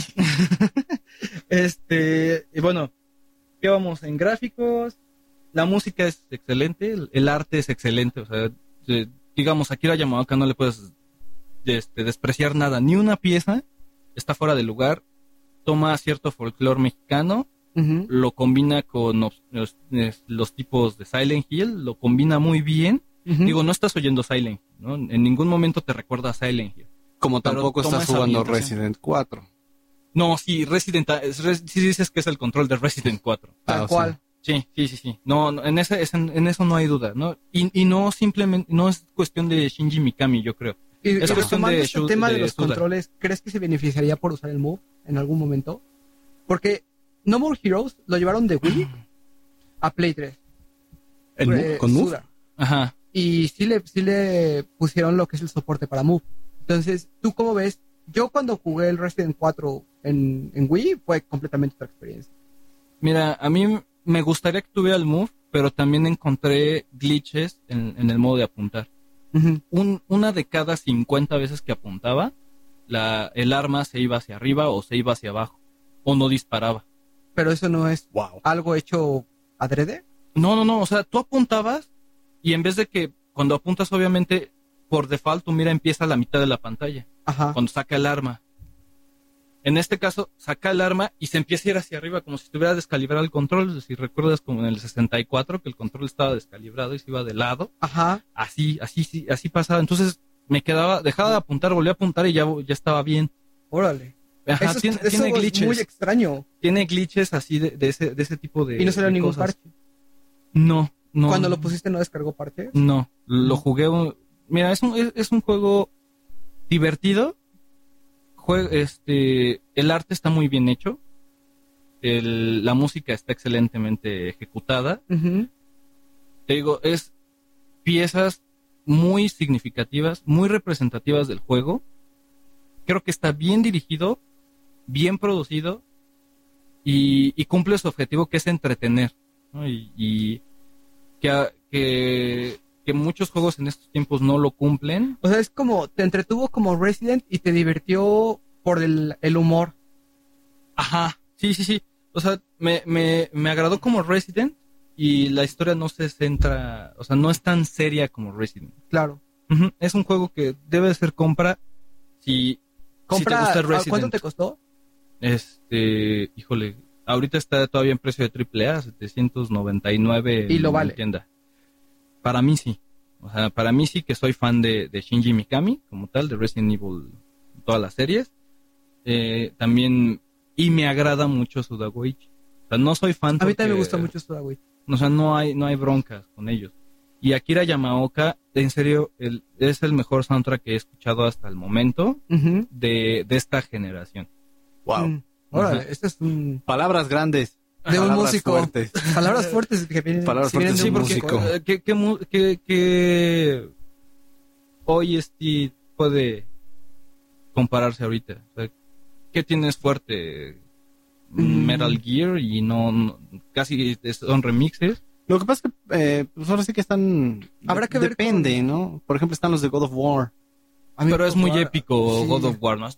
Este, este es más, digo, más moderno. ¿Es como acompaña o, o, o marca ciertas escenas el soundtrack? Mm, Las dos cosas. O sea, las dos cosas están bien hechas. Y Porque, por ejemplo, en este caso de lo que son soundtracks, si tomas, por ejemplo, el ejemplo de... Tomas a Shadow of the Colossus, Shadow of Ah, the Colossus marca escenas completamente. Sí, definitivamente. Y es a lo que me refería, ¿no? Eh, mira, tiene tanto peso la música que la escena- una de las escenas finales, no es la final final, porque sí, sí tiene un final cinemático, en donde casi casi ya sabes que puede ser una franquicia Shadows of the Dam. ah, ok. Eh, digamos que tienes el final que tú querías, pero por momentos piensas que va a ser un final culerísimo. O sea, Feo, feo, feo, feo, feo. como cuando Toy Story se agarran de las manos los juguetes, en Toy Story 3 y ya se los cargó el payaso, este, que al final una mamada los rescata. Aquí no sabes qué los re- qué qué rescata, ¿no? Spoiler. No, no, no es spoiler, ¿no? Este, no, es- no te estoy diciendo nada porque sí. es- Al tercer Siempre spoiler, pasa. al tercer spoiler es Terminator Salvation of Nah, sí, bueno. eh, aguas, eh. y También con Sí. las muletillas, eh. Vamos a armar nuestro, nuestra quinela de, mule- Ok. de muletillas. Eh, la, la escena, la penúltima escena, mm, está sucediendo algo trágico, entre comillas. Y la, música. lo estás salvando a tu. eh, estás rescatando a tu novia del infierno, ¿no? O sea, ya sabemos qué chingas está pasando ahí. Mm, y la música. No sé si recuerdas la música de Snake Eater del Metal Gear 3. Cuando matas a, a Boss. ¿Qué, música, ¿Qué música suena? Sí, que, claro, que la claro. lleva completa. Sí, Aquí sí, los sí, sí, caballeros están viendo O sea, no, no solamente es, no solamente es este ambientando, sino ya está llevando el- la El historia ritmo, de- o sea, lleva el ritmo de, de- del Ajá. juego. Ya, la ya- música lleva el ritmo del juego. Sí, se, se vuelve demasiado pesada en ciertos momentos y, y de- demasiado background. O sea, tiene, tiene altibajos, pero que lo sabe manejar muy bien Akira Yamaoka. O sea, es, es, es algo que puedo hablar horas del, del soundtrack. Y de la, del, mm, de ¿cómo se llama? De lo que es el arte del juego. Mm. puedes hablar horas porque es muy, muy original. Los, los enemigos son pocos. El Mm. tipo de enemigos son pocos. No hay mucha variedad. No, a lo mucho han de ser como cinco o seis zombies. ¿Y no aplican eso de que cambian el color y ya es un enemigo diferente? No, no, Ah, no, no, traen un casco. ¿Cambian el color de casco? traen un casco distinto, no. Hay unos que traen un casco y no les puedes disparar a la jeta. Pero sí están, sí están muy genéricos. Ok. Pero Las juego, armas son divertidas. las armas son divertidas, el juego no se siente pesado. Lo acabas en un día y dices, ay cabrón, no mames. O sea, pero, pero Se o sea, si lo corto. acabas en un día, entonces este vale la pena. Un día mío, que son como tres días suyos. Esto, esto O sea, un día mío son 16 horas, en- así de que me despierto a las 8 de la mañana. o sea, de principio a las 2 de fin, más o menos cuántas cuántas horas dura el juego. A mí me duró la primera ronda, me duró 14 horas y media. O sea, estamos hablando de un promedio de 15 a 20, Más o menos. pero el abuelo va muy rápido en los juegos nuevamente. Bueno, en, en lo que es Resident Evil, o sea, lo que sea todo todo ese tipo de gameplay, tanto de tanque como el ¿Cuál de es tu, tu acción. récord en Resident? el récord de, de 45 minutos en Resident Evil 2. Qué bárbaro. Entonces, O de escuchas, pónganos sus récords en, en el muro. este, Ciorón creo que hizo hora y hora 40 minutos en el Resident Evil 1, ¿no? Este hicieron O pónganos que los récords son para geeks. Y, y teno- tenemos fotos que lo comprueban. editadas. A ver, pero cuéntanos sobre la rejugabilidad. O sea, lo acabas y después qué. Ah, sí. Ah, ok. Hay tres trofeos que debes de conseguir, que son, acábalo en modalidad chavito. Ah, eso sí está la muy media. chafa. Eso, eso a mí no me gustó. Eso que me comentaste que... Pero entonces qué, o sea, qué, qué Ah, más lo hay? acabas, lo- por ejemplo, lo acabas en normal y otra vez le- le- tienes que empezar la historia en expert. Y, y, y te- y- y puedes empezar, Ah, o sea, eso, es- ya, eso es un punto malo. ya todo mejorado, o sea, No. puedes empezar con todo lo que Todo lograste, todo lo que pudiste No. mejorar, todo lo que pudiste Te, te voy a decir porque a mí me agrada la idea, no me agrada la idea de que ya no empieces mejorado. Pero en un survival horror, como fue Resident Evil 4, a mí le quitó, ya lo hacía por costumbre. En este caso, tienes que escoger bien qué vas a equipar porque no hay el, el suficiente número de, de gemas rojas. Las gemas rojas son con las que upgradeas ciertas partes del arma o de tu vida. Ah, ok. Entonces, yo decidí upgradear primero al tope mi vida y después la Hang-On a tope ¿A qué nivel lo jugaste tú? ¿En qué en, en media y después lo acabé en la, en la cañona. O sea, y en la cañona me tardé menos. Pero porque agarré primero y... Sí, me porque puse ya venías... mm, Sí, el, el- el- el error que tuve la primera vez que lo jugué es que compré demasiada vida. Y cuando llegué al último... Ah, ok. Otra cosa que se me olvidaba era que te recuperas la vida con chupe. Sake, en Wet. tequila o whisky. Ah, Igual que en. Wet debe de estar. Entonces, llegué al final con 50 botellas de tequila. Qué bárbaro. Entonces, el, el- el último jefe fue baba de perico.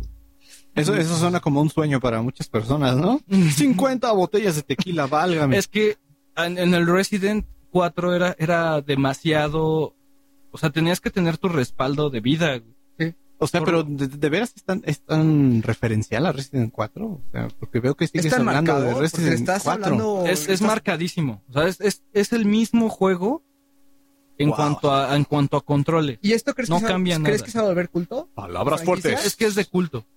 O sea, de, de entrada es de culto, porque son tres personajes que si, si nunca has jugado nada de ellos, muy probablemente no te va a gustar el juego. Mm. Aunque es divertido, o sea, si, Aunque has si- jugado Resident 4, igual no te gusta. Igual no te gusta. Porque puede ser que te gusta Resident Evil 4, pero no te gusta lo que hace Suda. Y acabas de decir que es está más especial. orientado al, al- al- a la acción que al, que Está al orientado survival horror. Ajá, no, no es survival horror, es acción pura. O sea, Ok. no, no hay nada de que me voy a quedar sin balas o me voy a quedar sin vida. Yo lo jugué como un survival. Y, y al final tuve un buen de vida. Y mientras que en vez de lo que gasté mi dinero, a la- la- las tiendas es un, en vez de tener al marchante, como le llamábamos nosotros, era este, se llama Christopher. Y es un demonio, es un demonio parte humano. Ah, Ok. Entonces tienes al mismo güey que te vende las armas, los upgradeos, todo igual. Entonces, ¿hay un incentivo o no hay un incentivo para regresar después de que lo acabas? O sea, ¿puedes sacar algo más? ¿Puedes ver un final, final distinto? No. ¿Que- ¿Hay algún incentivo No- de no ese tipo nada- o no? No hay nada más. Es, es a la antigüita, como era Resident Evil, ¿no? Así. O sea, se- tiene mucho la Sas. mano de, de Shinji Mikami. Y tiene mucho la mano de Suda. pero Entonces- creo que eso es más de Ajá. Suda, ¿eh? Porque si cuando acabas No More Hero no hay replay value. No, pero yo la verdad, Y y Shinji ahí sí es le algo da que mucho. yo, que yo también difiero mucho. Yo muy difícilmente vuelvo a jugar un juego más de una vez una vez que lo acabé. O sea, solo Infamous y esto... Salvo que sean los, la salvo que los de la incentivos este, te, Yo, te- te yo muy atrapen, rara ¿no? vez vuelvo a ¿No? jugar así. Como Es gente que- que... acabó Ocarina of Time 17 veces y es de, güey, ¿por Es qué? que sí es mucha diferencia. Eh, eh, mira, yo ya la segunda, la segunda ronda que le di, no le metí tanto a mi vida y le metí más a las, a, la- a las armas. Y puta, si, si la si la diversión que tuve la primera vez, la segunda fue increíble. Y ya, ya destrozando güeyes a lo pendejo. O sea, ¿tú crees que un incentivo sería experimentar armas que no lograste Ajá, mejorar hasta el todo. tope en, el- en la primera vuelta? Ajá, sí, y tienes que ser muy selectivo, Pues- siempre en tus gemas. A ver, no, no hay las suficientes te voy a gemas hacer para una llegar al pregunta. tope de todo. ¿Shadows of the Dam Ajá. o Dead Space 2? tan, tan, tan, tan. O sea, Tan. Leche ¿cuánto a con qué? pan. Escoge uno, vas a jugar uno, ¿Voy a jugar o no? solo uno.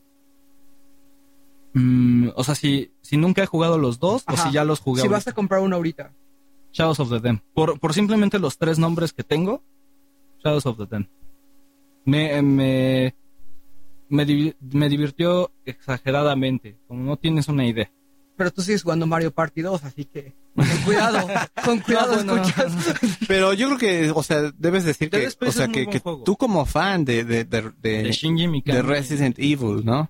Le llegas a Shadows of the Dam y te sientes más o menos como en casa, ¿no? Sí. Pero ¿qué le puedes decir al que no, no ha jugado Resident Evil? O sea, puede agarrar Shadows of the Dam y se puede divertir, es un buen juego que, Sí. que valga la Sí, pena sí, el costo el costo completo de Mm. estreno. No, creo que, no, para alguien que nunca ha jugado un Resident Evil Ajá. y que nunca ha jugado No More Heroes, eh, Hay que irse con cuidado. Hay que irse con cuidado porque el, el- el humor de Suda Goichi, si no lo, Sí. si no te gusta, eh, yo creo que en- en- ese es el, el único aspecto que puede eh, alterar a algún, algún usuario, ¿no? Yo sigo tratando de poder jugar Killer 7. Es que Killer 7 tiene un control apestoso, güey. Tiene un control bien extraño. Algún día lo voy a, algún día lo voy a terminar. Además que la- las- el cel shading y el arte no es lo mismo. ¿eh? Sí, o sea, definitivamente Killer 7 no es para casi nadie. Entonces, este, este lo hicieron más dinámico. Es, es, es- Mira, es como decía el Karki. Es el car- Karki, el, el director oficial de, de la revista oficial, Ah, del podcast oficial ya, de Xbox México, ¿no? Eh, él decía que era como un Resident Evil hecho a lo naco. ¿No? Es, es así, quítate de, de la seriedad y diviértete, sencillamente. Ya, ok. Y Dead Space es un juego de survival horror tenso, ¿no? Te vas a cansar al jugar. Ya.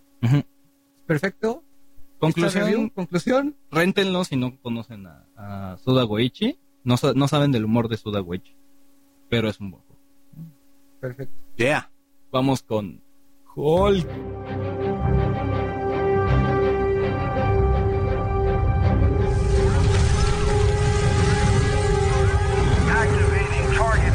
Nos vamos a poner este comiqueros ya para, para el último review de esta, de esta emisión.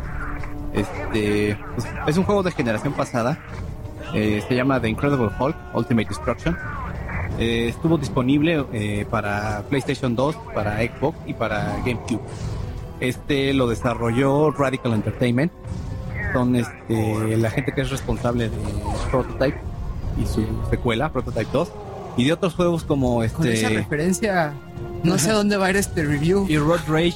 eh, Road Rage de los Simpson, este Hit and Run de los Simpson, este y Scarface, World's Yours, más o menos. Esos juegos son los, son los que ha este, desarrollado Radical, entre otros.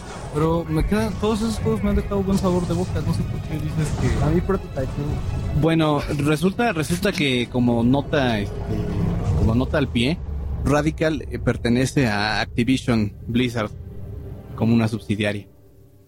Entonces, este fue lanzado un 24 de agosto de 2005 y está enmarcado en el género del sandbox action o de acción de, de mundo abierto y tiene una clasificación este T para Teenager. Ajá. O sea, sí hay, hay violencia, pero pues no está tan severa como para, No hay como sangre, para que fuera un juego para adultos, ¿no? Y este, bueno, pues por la, empezamos por la historia. Eh, cabe señalar que el, el, la historia de este juego este, no está basada en ninguna de las películas eh, del personaje. ¿Películas de, de caricatura o...? No, de las, las películas de, este, de acción viva. Ah, ok. Las, eh, no está basada ni en la película de Ang Lee de 2003, ni en la de este, eh, Edward Norton. Edward Norton. Eh, entonces, la historia es basada en, uno, en una historia de, de cómic y sigue a, a Bruce Banner, Hulk, exiliado en, en- en una montaña, tratando de buscar la cura para, pues para convertirse, para no convertirse en, en Hulk. eh, y pues para los- poderse enojar. Exactamente, para poderse enojar libremente. Entonces, eh, está él eh, aislado de la sociedad buscando una cura y eh, de pronto le cae encima este, una, una, una división del ejército junto con, con otro investigador. Así como, Eh. como va a llegar el ejército aquí a agarrar las películas del abuelo y sus juegos del centro. Exactamente. Exactamente. Nunca me agarrarán. Así es. Y básicamente la historia este va, va sobre eso, ¿no? Sobre el- la búsqueda de, de Bruce Banner y, y su amigo, este, el doctor Samson, Ujú. eh, buscando este pues artefactos planos este para armar Materiales. ma- materiales para armar una máquina que supuestamente va a curar este pues las transformaciones no Eh, se juega precisamente como como un sandbox tienes el mundo este abierto eh, después de un par de, de misiones introductorias y de Cuando, tutoriales. cuando Yamamoto y no encuentra la cura y se enoja. este tienes el mundo abierto eh, las misiones este son eh, lineales. Digamos en ese sentido no es tan eh, libre. O sea vienen una vienen en, en consecutivo pues una misión después de otra. ¿No hay extras? sí hay misiones este opcionales que son más bien como minijuegos Ujú. es decir eh, Hulk este haciendo un- una carrera no en Tiro de bala con el avión. Exactamente, este, un tiro de campo, este, eh, como de fútbol americano, pero con coches. A ver quién patea el coche más lejos. Exactamente, este, sube, sube tantos coches como puedas a este rascacielos en tanto tiempo. Este, o sea, son batea, este, soldados. ¿Y estas este, misiones te dan algo? O sea, sí, te dan puntos para que tú los puedas, este, ocupar en comprar, este, nuevas habilidades. O sea, porque es una lista tal cual como, como lo pueden ver ahora en juegos como, como Infamous o como Prototype, donde tienes un árbol de habilidades o toda una lista de, de compras, de movimientos, pues aquí también, ¿no? Eh, Tienes desde un combo hasta un ataque eh, especial, ¿no? Un super salto. Un, un, un super manotazo. Super este, salto como el de la película. de, de hecho, De hecho, si, si, si ves este, si lo comparas con las películas, yo creo que se parece más a la película de Ang Lee, ¿En a la, a la fea, ¿no? A la, a la de Eric Bana. Porque Ay. sí, de hecho, eh, el juego, eh, cuando salió, eh, presumía eh, o promocionaba que Hulk lo podías manejar como eh, con un movimiento imparable. Es decir, tú empiezas a correr con Hulk si te topas con un edificio, no, no te vas a detener, sino vas a empezar a escalar el edificio. Mm, Sigues Ah, adelante, que vienen los coches hacia ti, los coches los, Los- truenas, los haces a un lado, te encuentras con este peatones, pues los mandas a volar. ¿Y qué tan grande es la ciudad? O sea, por ejemplo, si estás corriendo, ¿cuánto tiempo estarías en una No, sola dirección? Pues mira, para un juego de generación pasada, digamos, es, eh, es un, no te dicen exactamente en qué ciudad te encuentras, Mm. pero evidentemente que es este un, un émulo de, de Nueva York, ¿no? Ujú. Es una, Y hay, y hay partes acuáticas. Es una ciudad, solamente es tu este- isla y ya no puedes. pues, Digo, no, evidentemente no, puedes nadar. O sea, si Hulk cae en el agua, Ahí Hulk muere. automáticamente este sale, sale saltando, sale saltando del agua y regresas a la Ah, a tierra firme, ¿no? Este, pues el, el gameplay es sobre todo de combate. Y ahorita que me dices eso, justamente lo vi en prototype, así igualito, caes al agua y sale disparado. Sale disparado, exactamente. Pues de hecho, eh, pues ahí se nota. Yo creo que después de este proyecto, este, Ya llévate prototype. Radical llegó, Radical quedó tan enamorado del, del resultado que pues empezó a, A desarrollar Prototype. Entonces, en Sí, ese sí, es sentido, igual, este ¿eh? juego de Hulk es digamos como que el, como que el padre incómodo de, o el padre, este, El padre enojón. A ver, el ¿tienes padre la enojón caja? de, de este, de, de Prototype, ¿no? Y de Prototype 2. Digo, ¿Qué tal si las cajas son iguales? Este, la historia, pues, este, creo que Mau jugó Prototype. se desarrolla en este, en el, en el blog o en el diario de, de, de Bruce Banner, de su amigo, este, el doctor Samson. Y en algunos momentos, este, llegas a leer, este, lo que piensan los enemigos, ¿no? Mm. y también en, en videos cinemáticos. Entonces, la, la historia realmente no es tan profunda. Digamos, es una historia pues muy ad hoc. O sea, es una historia de pues de personajes de, de cómic. Y este ahí está la muletilla, fíjense. Pero bueno, ah, al rato los vamos a, al rato los vamos a contar. Eh, en fin, eh, ahí- ahí va a estar este eh, pues para, para todos aquellos fans de, Co- Comparado contra los otros juegos de Hulk, ¿has jugado algún otro recientemente? Sí, sí, sí, sí. Jugué el que salió para las consolas actuales. Eh, Este es el que no estaba bueno, ¿no? exactamente. Lo que pasa es Ahí sí que nos hace favor el abuelo de. ese sí estuvo, pronto. ese No, estuvo que basado, espérate. ese estuvo basado en la película de Edward Norton. Nada más que ese no lo desarrolló Radical. Ujú, Ese lo desarrolló un estudio que se llama Edge of Reality y lo publicó Sega. Uy, no, es que Sega. Ay, es ya- que Sega. Entonces, Yo no sabía que Sega es- ya no era Sega. muchos, era- muchos elementos de Ultimate Destruction Ajá. se los trajo Sega y Edge of Reality y los mal adaptaron para, digamos, meterle con calzador eh, pues la historia de la película, ¿no? Y los elementos de la Mm, película. ya. Entonces por eso se siente a medias, ¿no? Este, las texturas tardan años en salir, este.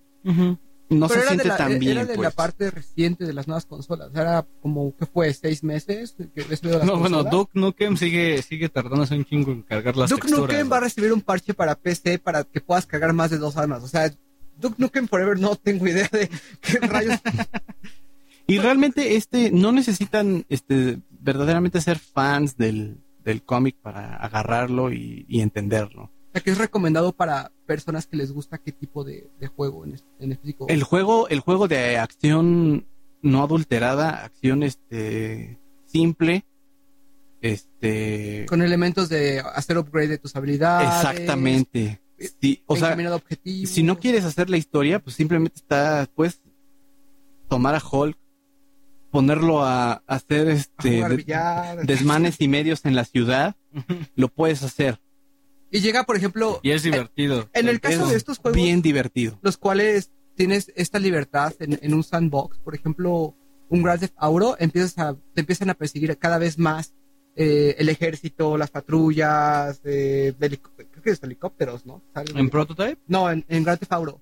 Sea, que te empieza cada vez Ah, que no, estás haciendo, de pero- acuerdo a la destrucción, Pero sí te es un, motor muy Sí. diferente. No, pero aquí también sí sucede, ¿eh? tiene su nivel de, Es lo que, lo que- digamos, a lo que me de amenaza. Aquí es el ejército el que responde supuestamente.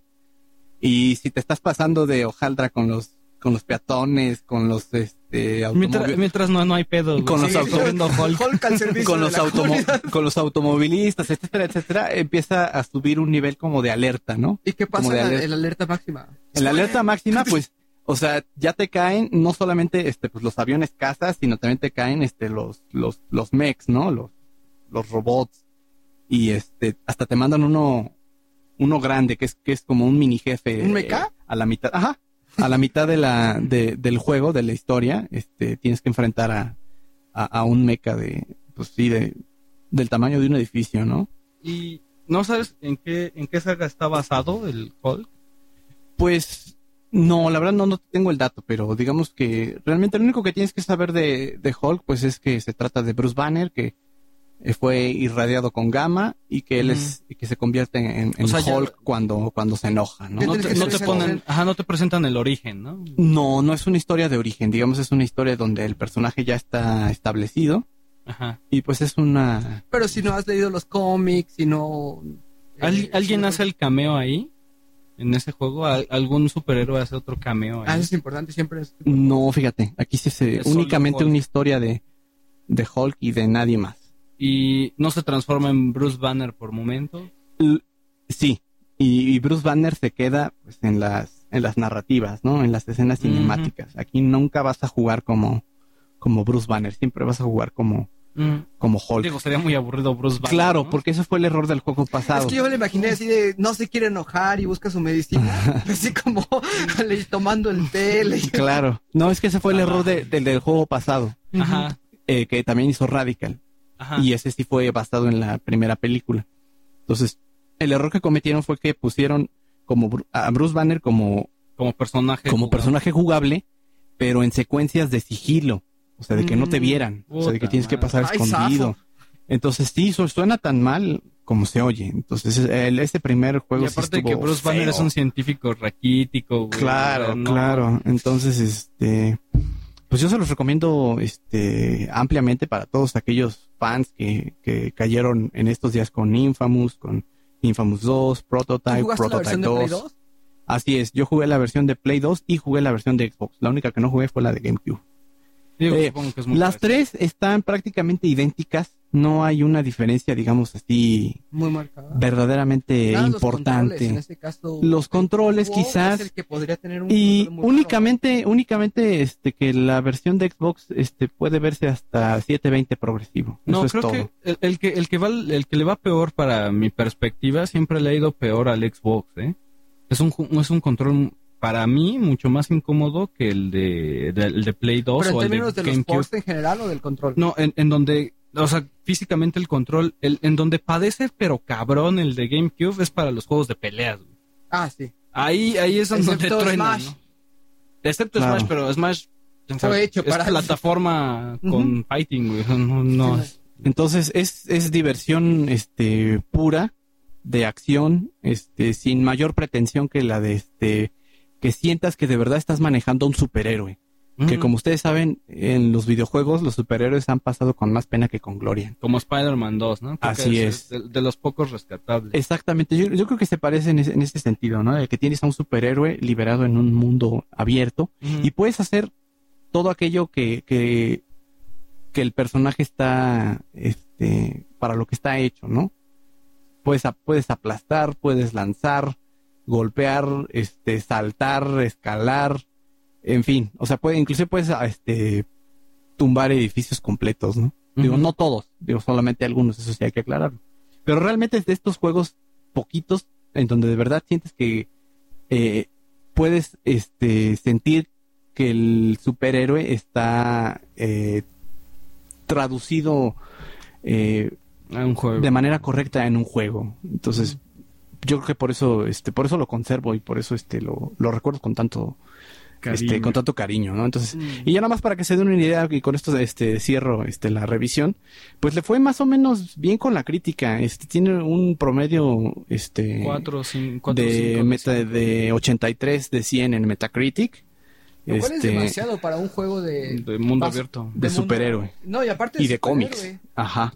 Porque ahora que este Carlos haga la revisión de Iron Man, por ejemplo, nos...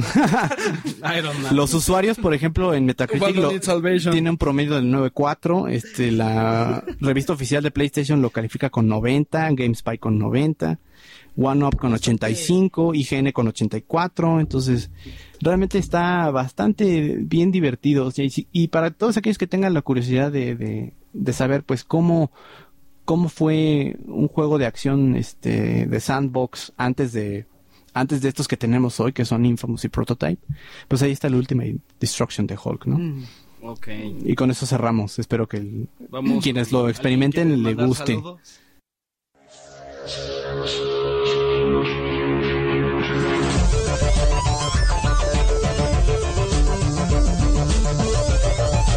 Pues a, a, todo- a todos los que han este, escrito algo en el muro, ¿no?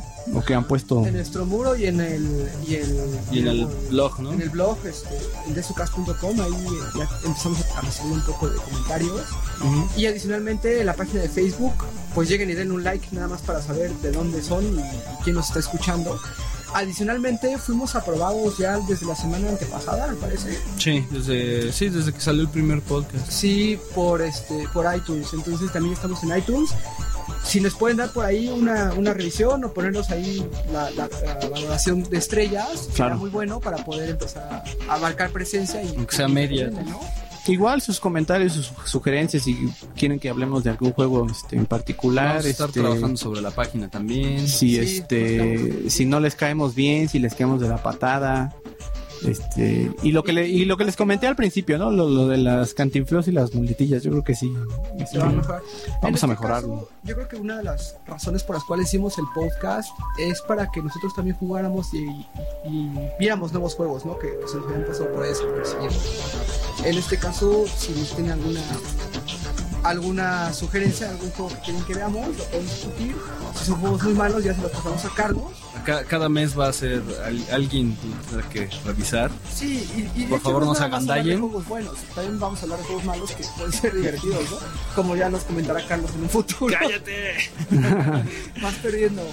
No, eh, ahorita voy a, voy a empezar a, este, a dar vales de despensa. y No sé qué voy a Para que te retiren los votos, para a regalar de tus juegos que tienes aquí ya no Sí. Pues mira, con que no nos pasen este, los votos a nosotros, todo está perfecto. No, yo, yo creo que Tú puedes hacer el habría proselitismo que, ha- gustes. Habría que rolarnos, ¿no? Ya, No, de no sean hecho, cabrones. to- Todavía la lista que tengo por acabar y échenme todavía más juegos va a estar muy, muy culero.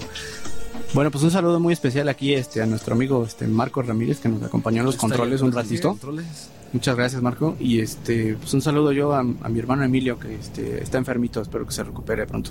el buen Milo. Así es. Y eh, ahora para la próxima semana, abuelo, ¿ya, ya escogiste? ¿Qué estás jugando y qué vas a escoger? ¿Qué estoy jugando? Estoy jugando LA Noir, las- lo estoy acabando como se debe para dar para dar mi veredicto final a ese juego. Nada más puedo adelantar que pues, que es un juego que no lo no lo puedes agarrar y jugar 20 horas seguidas o 10 horas seguidas. Creo que no debes de hacer eso con ningún juego.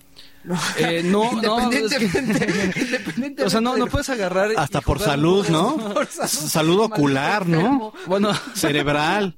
dos horas, o sea, no puedes jugar ese juego más de dos horas. Necesitas ocho horas de, de- de sueño REM. ¿Qué no entiendes de eso? No puedes jugar ese, ese juego más de dos horas, o sea, no puedes agarrar un maratón de LA Noir, es, es demasiado pesado. Y yo creo que por eso tiene, la- las revisiones malas que tiene es por, por ese mismo factor. Ya. Pero sí tiene sus pros y sus contras ese juego. ¿Y, Y, re- y y qué sigue? ¿Qué sigue de juego? revisión. Ay, no sé, yo creo que lo estaría pensando. Este, yo creo que estaríamos entre Catherine, Vanquish, Castlevania. Eh, Lords of the Shadow, ¿no? Lords of- sí, Castlevania Lords of Shadows o El Castlevania, no Castlevania. Castlevania. Yo le, traigo, yo le traigo unas ganas, desde que salió yo le traigo unas ganas, pero soberbias, ¿eh? Yo no. Sí, sí, sí. No, como no. güey. No, yo no. Eh, o voy a agarrar un juego viejo. Estoy pensando que Gex 2, Gex Enter de Gecko. Ya. Sí, todavía, en la Yo semana también lo tengo que pienso. escoger, ¿eh? Yo también tengo que escoger, también no quiero decir por lo mismo. ¿Pero qué ya estás jugué, jugando? Ya jugué el demo de Limbo. ¿Qué tal? ¿Qué tal? Ay, ¿Verdad que no? O sea, no es como todo el mundo lo, lo Es- aclama. visualmente el arte te, te llama. Sin embargo, el demo, por ejemplo, yo fue así. Bueno, y luego el salto se siente el imperfecto. salto se siente muy extraño. Se pierden mucho los elementos que tienes. En el caso, por ejemplo, de. Me parece que es Blair. ¿Cómo se llama? El, de los el del tiempo. Braid. Braid, perdón, Braid. En el caso de Braid, es también un juego muy artístico, pero que te hace pensar en cada pantalla que tú estás viendo. ¿Cómo voy a hacer? ¿Cómo lo tengo que hacer? Y a lo mejor tiene una historia ahí medio extraña, pero de alguna no manera u otra te, te incita a seguir jugando. En el caso de Limbo, voy a caminar a ver qué encuentro. Sí, voy a es- esa caminar prueba error. Yo la verdad se me hizo un poquito repetitivo y eso que fue el demo, no jugué bastante. Mm, pensaría mucho para comprarlo, la verdad. Bueno, yo sí te diría que apenas con el demo estás este rascando la superficie, ¿eh? La verdad. Mm. Sí, sí, sí. No, definitivamente. O sea, ya- ya O sea, estos son de estos eh, son de estos juegos de estos juegos extraños en los que eh, menos es más. O sea, No, yo- yo te- yo te se expresan sincero, se expresan más cosas, o sea, expresar muchas cosas con con menos con menos elementos, Con menos ¿no? elementos. Así Pero es. no estoy tan seguro de que también esté ejecutado. No, yo, yo prefiero Braid.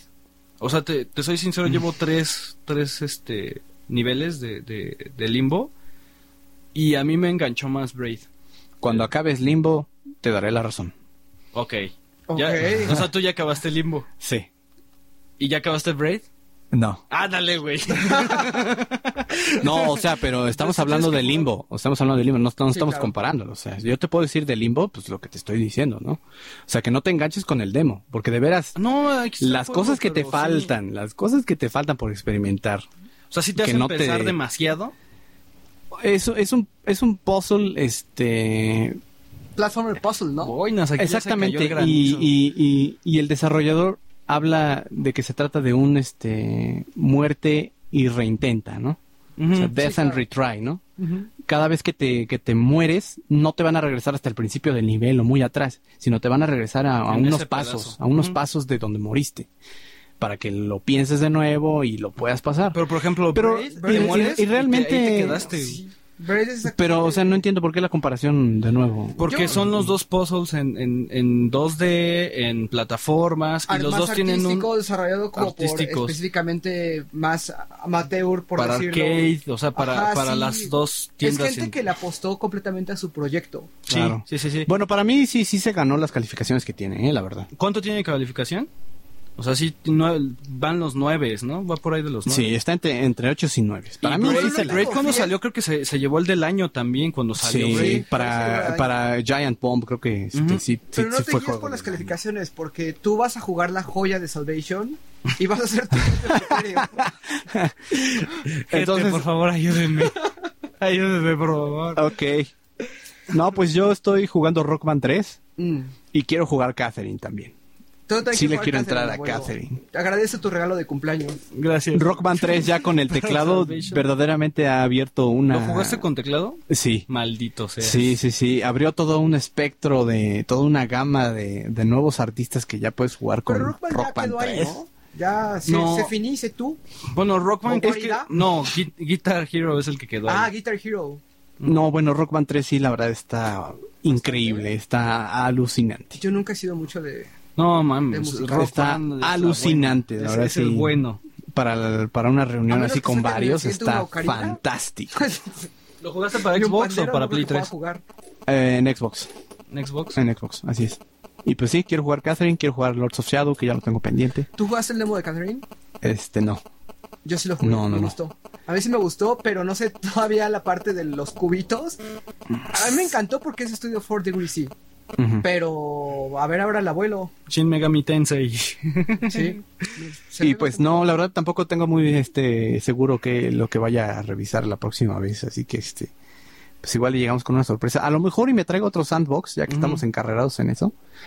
A lo mejor y me, y dos. me traigo el este el Mercenaries, el primer Mercenaries de este re- También sabes cuál puedes re- reseñar? Freedom Fighter.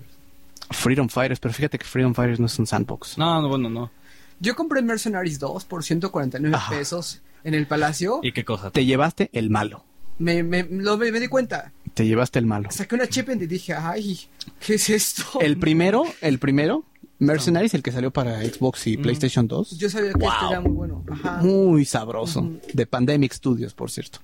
Entonces, a lo mejor y le entramos a eso. Entonces, Yo ando este, entre, entre un RPG de, acci- de acción, entre uno de First eh, de, de hor- de horror y entre algo completamente de culto otaku, otaku culto. Entonces, a ver qué sale.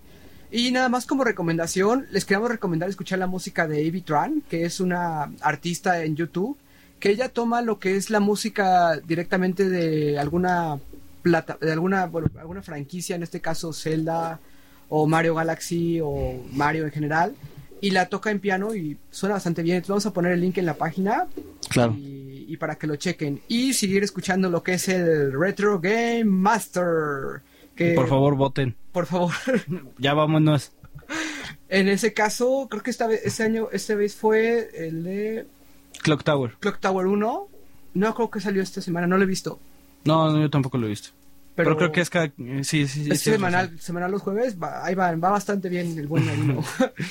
Bueno, ya nos vamos. Cuídense. y escríbanos.